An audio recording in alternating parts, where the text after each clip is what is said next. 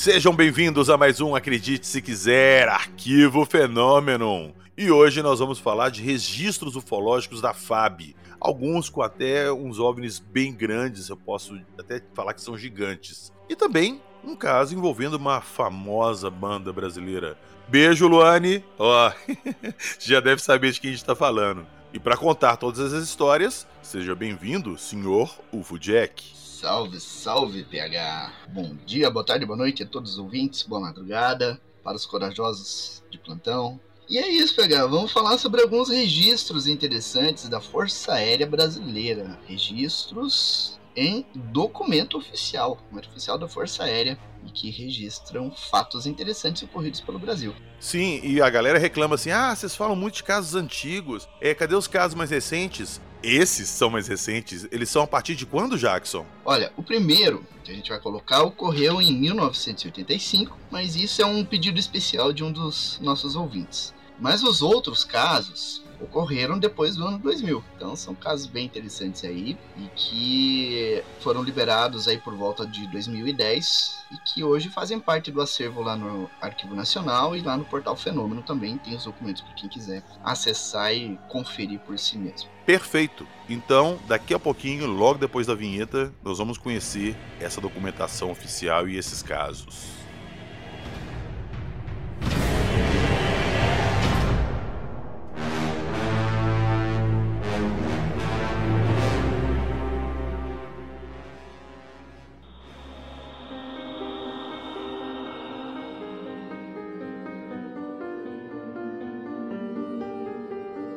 Força Aérea Brasileira, Banda Rapa, Noite Oficial dos OVNIs, Caso Varginha, Fusão de Blocos.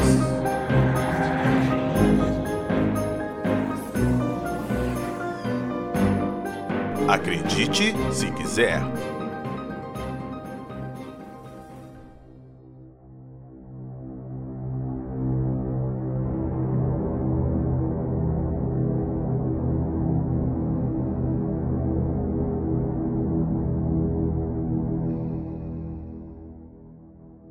Documentação oficial é uma palavra assim que soa muito bem aos meus ouvidos, que me remete a casos tipo Operação Prato, a noite oficial mesmo, que tem muita documentação registrada da FAB. E claro que você foi atrás, você fez os seus requerimentos, encheu o saco de todo mundo e tchananã! Aqui estamos com essa documentação. Por favor, senhor Ufudjek, nos deleite com as informações que o senhor conseguiu.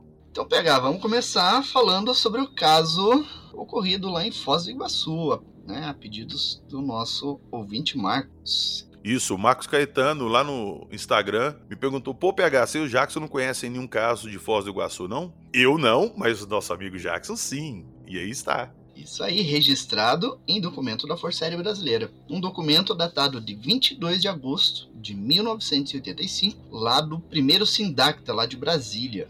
E esse documento ele relata que o operador da torre de controle de Foz do Iguaçu, o terceiro sargento Jerônimo, fez o um relatório de avistamento, de aparição de um OVNI nas imediações do aeroporto da cidade de Foz do Iguaçu. Para quem conhece Foz do Iguaçu, você tem o aeroporto que fica a rota de aproximação do aeroporto, você passa por cima da cidade. Então isso significa que esse objeto estava sobre a cidade de Foz do Iguaçu. E o caso ocorreu exatamente às 23 horas e 30 minutos de 22 de agosto de 1985. Era um objeto visto a partir do aeroporto. Esse objeto tinha forma de prato, do ponto de vista do pessoal do aeroporto, mas ele tinha uma espécie de cauda, uma espécie de rabicho, como ele colocou aqui no, no documento. E a parte superior era ligeiramente triangular e continha algo semelhante a duas antenas. Isso é bastante interessante porque depois a gente vai falar sobre um outro caso ocorrido em Goiás, onde nós temos aspectos semelhantes desse objeto. A única diferença é que este objeto eles não informaram o tamanho, esse objeto está em Foz do Iguaçu. Né? Já no outro informaram o tamanho e depois a gente comenta sobre isso. Só pra você falar assim, eu imagino que pequeno ele não era. É, pequeno ele não era, muito pequeno não. Mas enfim, esse objeto de Foz do Iguaçu, então, ele tinha cor alaranjada e ficou pairando horas. Por algum tempo ele ficou parado, estático, na mesma posição, e depois se deslocou lentamente, né? se deslocando em linha reta, se aproximando do aeroporto. Essa observação durou aproximadamente 20 minutos. Foi visto por pessoal da torre de controle, pessoal no aeroporto, e alguns deles observaram com binóculo. Então tiveram, puderam observar os detalhes desses objetos. E aí, ao longo dessa observação, algumas pessoas na cidade começaram a ligar para a torre de controle do aeroporto, perguntando que raios era aquele objeto que estava pairando em cima da cidade. Foram várias pessoas que fizeram essa ligação. E o documento informa também as condições de tempo. Então estava cavoque, ou seja, não havia nuvens no céu e as condições de observação eram totais. Né? Então, eles puderam observar com razoável qualidade o que estava aparecendo ali na região. E aí, como esse objeto ficou por um longo tempo, foi inevitável que aeronaves que estavam chegando para pousar Foz do Iguaçu testemunhassem a aparição do objeto. Duas aeronaves que estavam pousando na cidade, os pilotos relataram a presença desse objeto. Inclusive, o documento informa qual era a aeronave, ele dá a identificação, o prefixo da aeronave. Tinha uma aeronave que estava vindo de Assunção, fazendo a rota para Assunção, e o piloto observou com auxílio de binóculos e viu que o objeto era metálico. Do ponto de vista onde ele estava, esse objeto era esférico. Em dado momento, esse objeto se deslocou verticalmente em uma velocidade muito alta, ou seja, ele acelerou em direção ao céu uma velocidade altíssima. É relatado pelo piloto. Ô, Jackson, a gente pode meio que concluir então que o objeto seria meio que uma, uma meia esfera, porque visto de baixo parecia um prato e de cima parecia uma circunferência. Então é um formato clássico de disco voador. Isso, provavelmente uma, uma semisfera. Lembra que o caso de Delfos, que a gente já falou aqui, também tinha um formato de semisfera. Sim, né? sim. Olhando de determinado ângulo você via um disco, mas de outro ângulo você via que ele era é, redondo em cima, né? E aí outra aeronave que observou esse objeto era uma aeronave que fazia um voo de Londrina para Foz do Iguaçu. E ele observou também as manobras desse objeto no, no momento final em que ele estava desaparecendo, né? Outras duas aeronaves que passavam na região, eles chegaram a ver o objeto a uma distância considerável, então não puderam fornecer nenhum detalhe adicional, mas puderam observar a luz do objeto e, e essa luz se afastando com uma velocidade bastante alta. Então, totalizando, seriam quatro aeronaves, né? Duas observando uma distância mais curta e outras duas de uma distância bem mais longa esses relatos, os pilotos e tudo. Quem redigiu os documentos? Quem pegou esses relatos? Foi uma pessoa que viu que todo mundo estava tendo avistamentos ali da, da FAB e resolveu compilar esses relatos nesse documento? Qual que é a origem dele? Esse documento foi baseado no relatório do operador da torre de controle, o terceiro sargento Jerônimo. Ele fez o relatório, enviou lá para o Sindacta, que gerou esse documento que a gente está comentando agora. Um documento assinado pelo primeiro tenente João Carlos Mazini.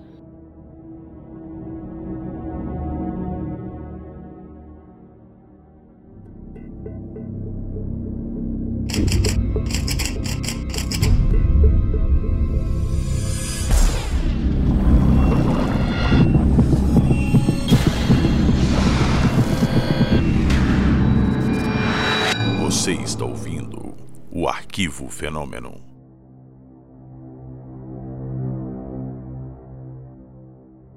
E agora então vamos falar do segundo caso. Esse segundo caso aconteceu em 15 de junho de 1998, por volta de 4 horas e 21 minutos da madrugada.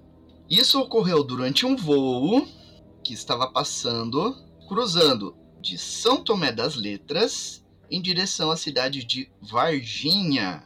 E foi avistado pelos passageiros da aeronave e um dos passageiros filmou o objeto.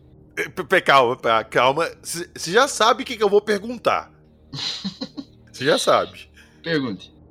Não, não. Faça a pergunta por mim.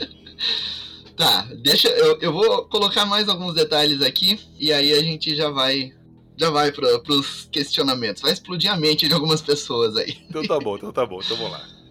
E era um objeto redondo, levemente achatado, brilhante, que mudava de cor, alternando entre cor verde e branca, e às vezes alternava em outras cores também. A verde e a branca eram as cores mais comuns, e que estava aproximadamente 30 milhas náuticas de distância, isso dá uns 50 quilômetros da aeronave. E estava abaixo do nível de voo FL200. Então, provavelmente, isso estava mais ou menos no mesmo nível de voo da aeronave em que essas pessoas que testemunharam esse avistamento estavam. E esse objeto estava a leste, a direção em que o Sol nasce. E aí, o piloto entrou em contato com a torre de controle, informando que estava vendo o objeto e informando que um dos passageiros, de nome Marcelo, estava filmando o objeto. E aí, esse piloto passou maiores informações para o operador da torre de controle, que preencheu o relatório mais ou menos assim.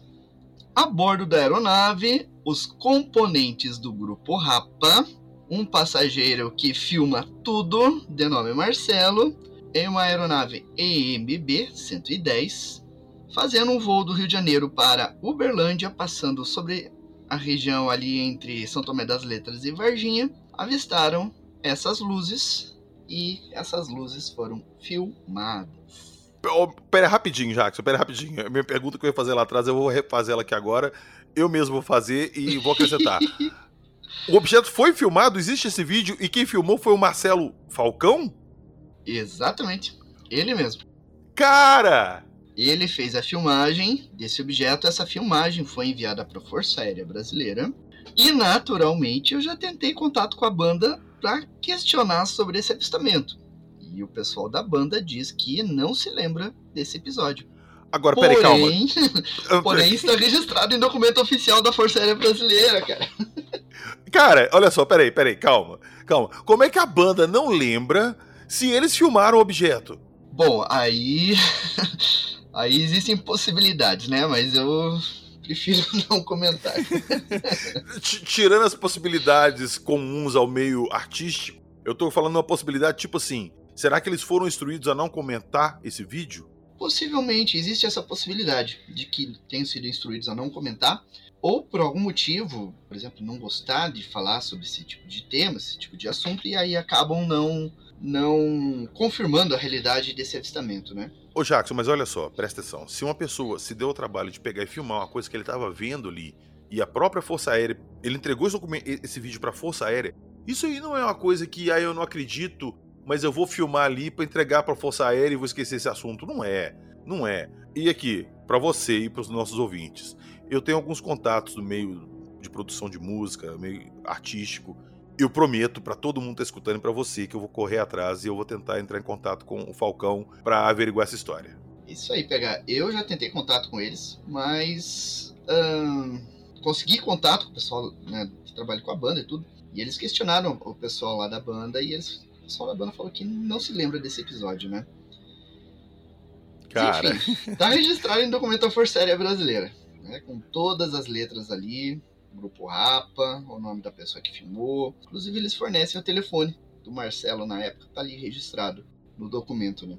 No documento oficial. Essa história promete, hein? Mas vamos lá, enfim, é, vamos lá.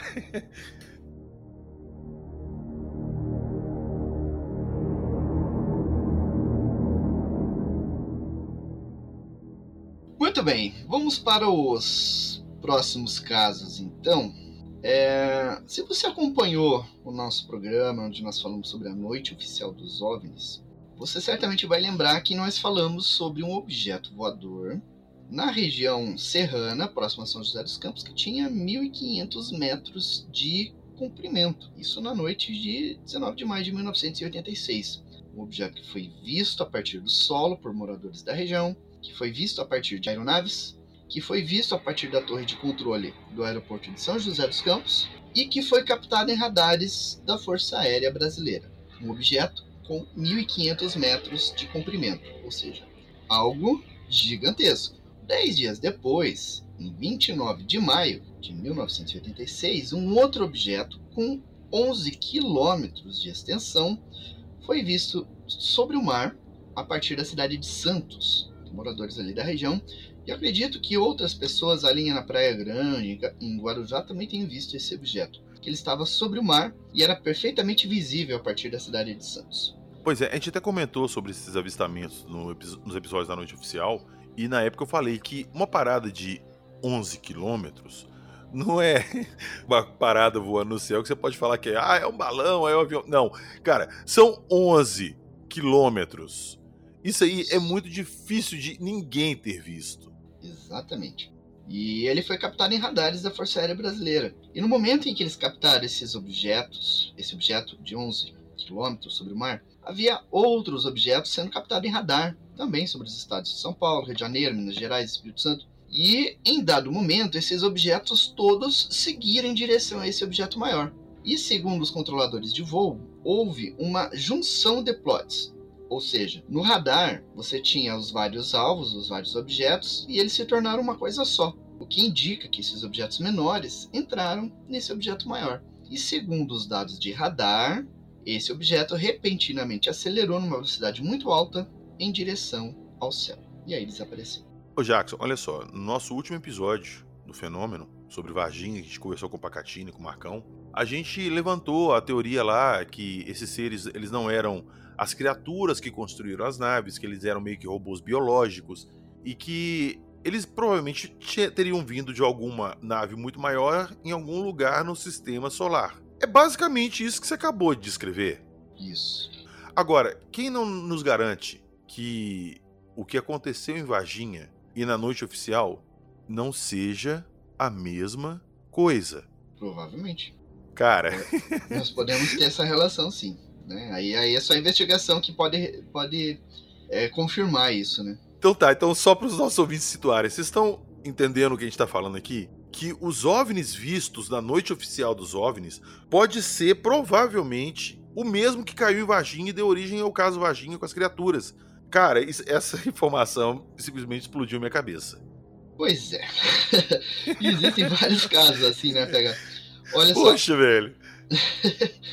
é, esse, esse caso desses objetos gigantes aí não são únicos, né? Anos depois, ocorreram novos avistamentos de objetos gigantes com a mesma característica. Em 26 de abril de 2003, por volta das 3 horas da manhã, surgiu um objeto enorme nas proximidades do aeroporto de Viracopos, em Campinas, São Paulo.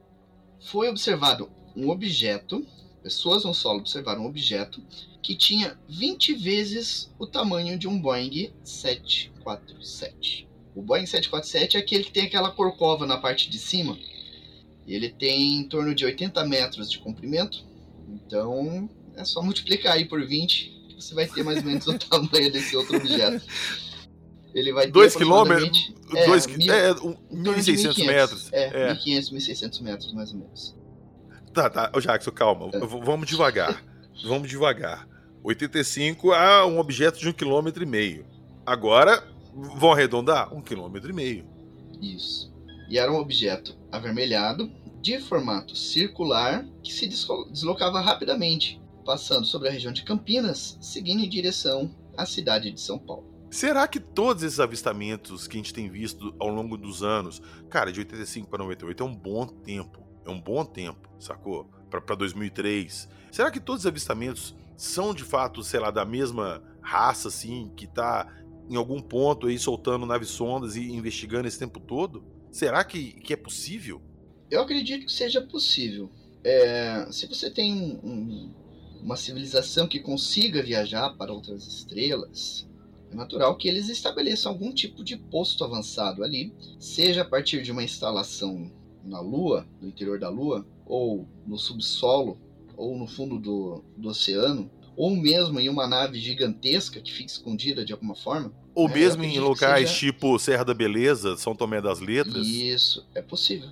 Caralho, é bem possível. velho. Tipo assim, eles vieram de fora? Sim.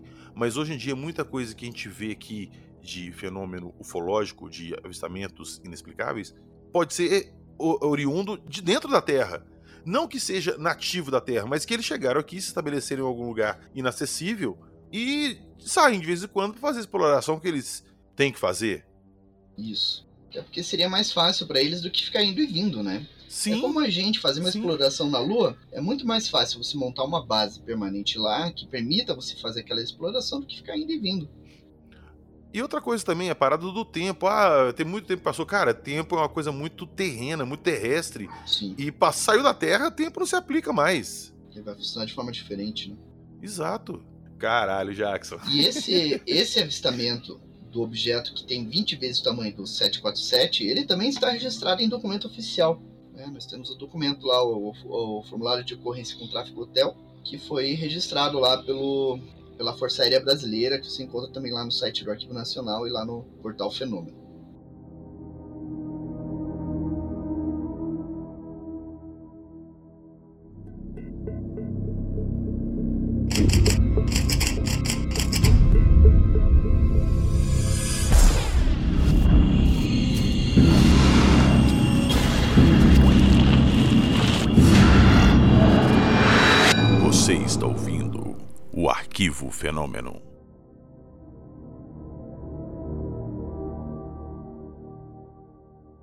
Menos de um ano depois, em 1 de março de 2004, às 6h15 da manhã, ocorreu um novo avistamento, desta vez em torno de 45 quilômetros ao sul da cidade de Goiânia. Um avistamento feito por moradores locais e por operadores do aeroporto de Goiânia e também captado em radares da, ba da base aérea de Anápolis, um pouquinho mais ao norte ali. E desta vez foram dois objetos. Um dos objetos foi descrito como tendo a forma de um bolinho de chuva que tinha a extensão aproximada de duas milhas náuticas de tamanho. Duas milhas náuticas, peraí, dá mais ou menos 3 quilômetros e pouco? É, isso. 3,600 aproximadamente. Imagine uma nave de 3 km e 600 metros. Algo gigantesco, né? E esse objeto ele ficou pairando nessa região ao sul da cidade de Goiânia e foi visto ali por quatro pessoas moradoras da região.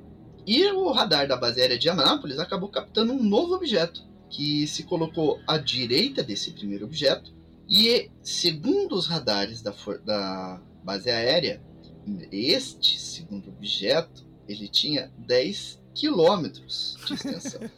de novo, 10 para 11, velho.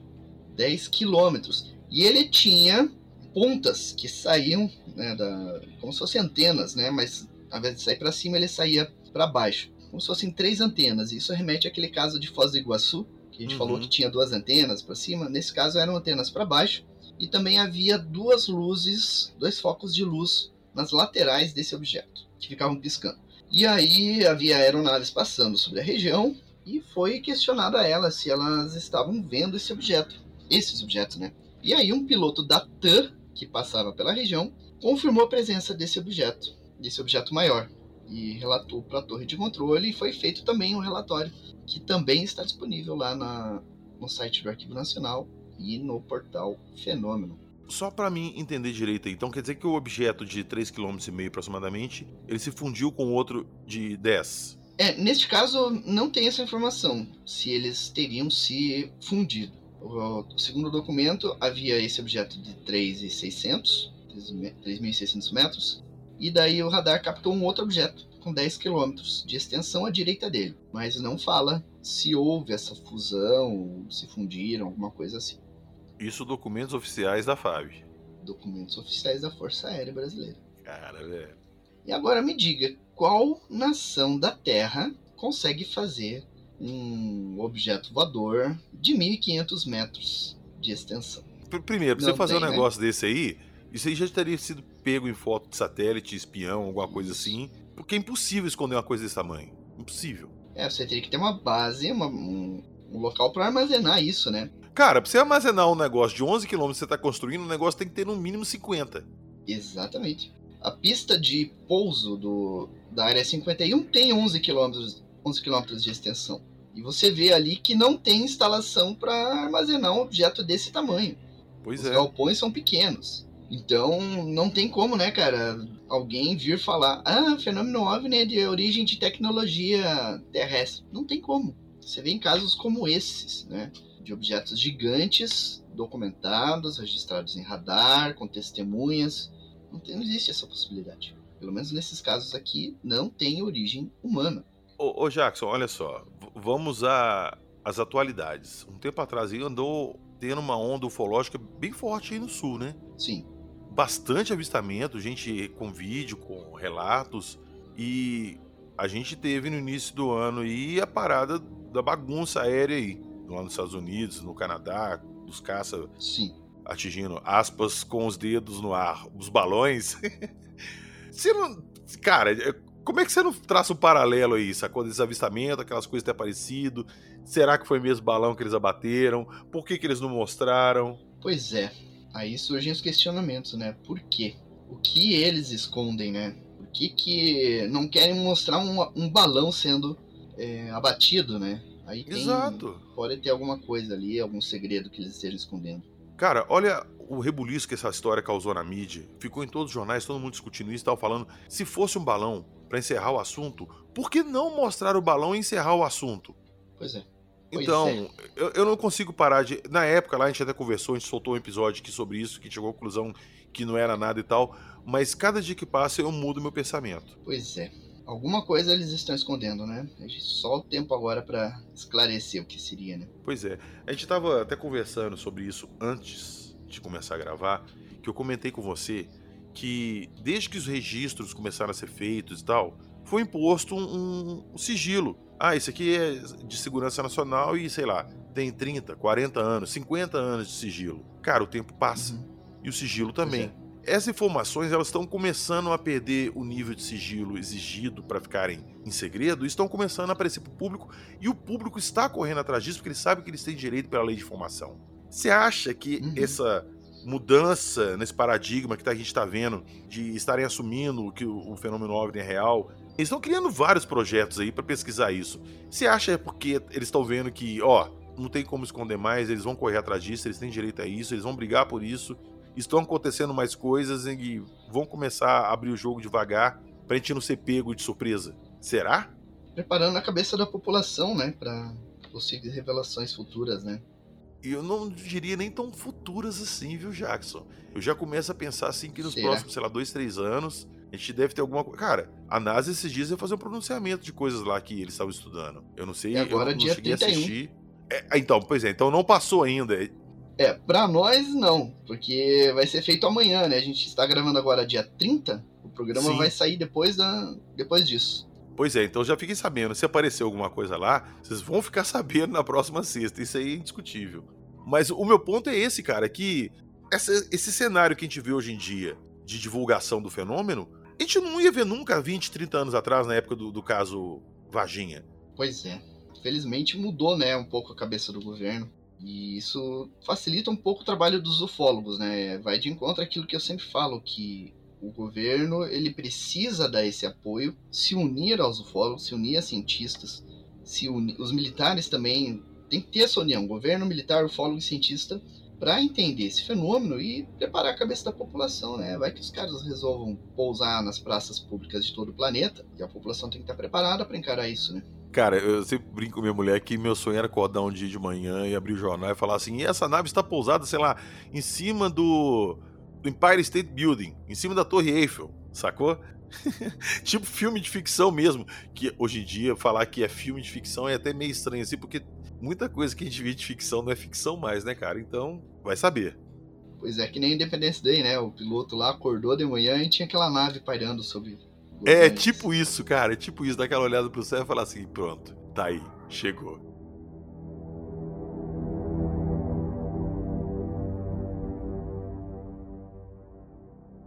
Bom, é, assim que vocês terminarem de recolher os pedaços das cabeças que explodiram, eu tava recolhendo as minhas aqui nesse intervalo, eu não tenho nem o que falar. O, o Jackson sempre traz umas coisas aqui que meio que me choca, assim, e a gente começa.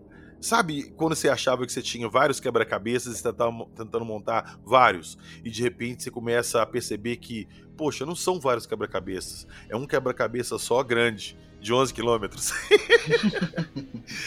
então, ó, cabeça explodiu hoje e eu vou ver se eu consigo com o Jackson esses documentos pra gente colocar lá no nosso drive lá do, do nosso grupo do Apoia-se, tá ok?